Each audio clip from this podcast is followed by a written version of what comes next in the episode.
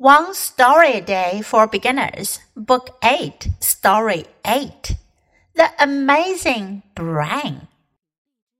Computers can do many things. They are in our cell phones, airplanes, cars, and trains. They are in almost everything. These days, we use computers all the time and we use them in many different ways. Did you know that you have the most powerful computer in the world? Where is it? It's part of you. It's your brain. Be good to your brain. You can do many amazing things. 这故事讲的是 brain 大脑头脑 amazing 让人惊异的了不起的了不起的大脑。Computers can do many things，电脑能做很多事儿。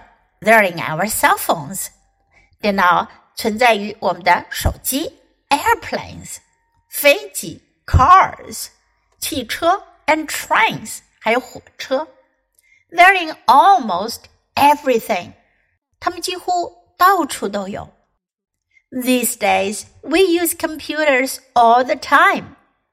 这些日子，我们随时都在用电脑，and we use them in many different ways. 我们以各种各样不同的方式使用电脑。Did you know that you have the most powerful computer in the world? Powerful，强大的，the most powerful，最强大的。你知道吗？ 你拥有世界上最强大的电脑。Where is it？在哪儿呢？It's part of you，就是你的一部分。It's your brain，是你的大脑。Be good to your brain，对你的大脑要好一些哦。You can do many amazing things。这句话呢，省略了 with your brain。You can do many amazing things with your brain。 用你的大脑，你可以做很多了不起的事儿。Now listen to the story once again. The amazing brain. Computers can do many things. They are in our cell phones, airplanes, cars, and trains. They're in almost everything. These days, we use computers all the time, and we use them in many different ways. Did you know that you have the most powerful computer in the world? Where is it?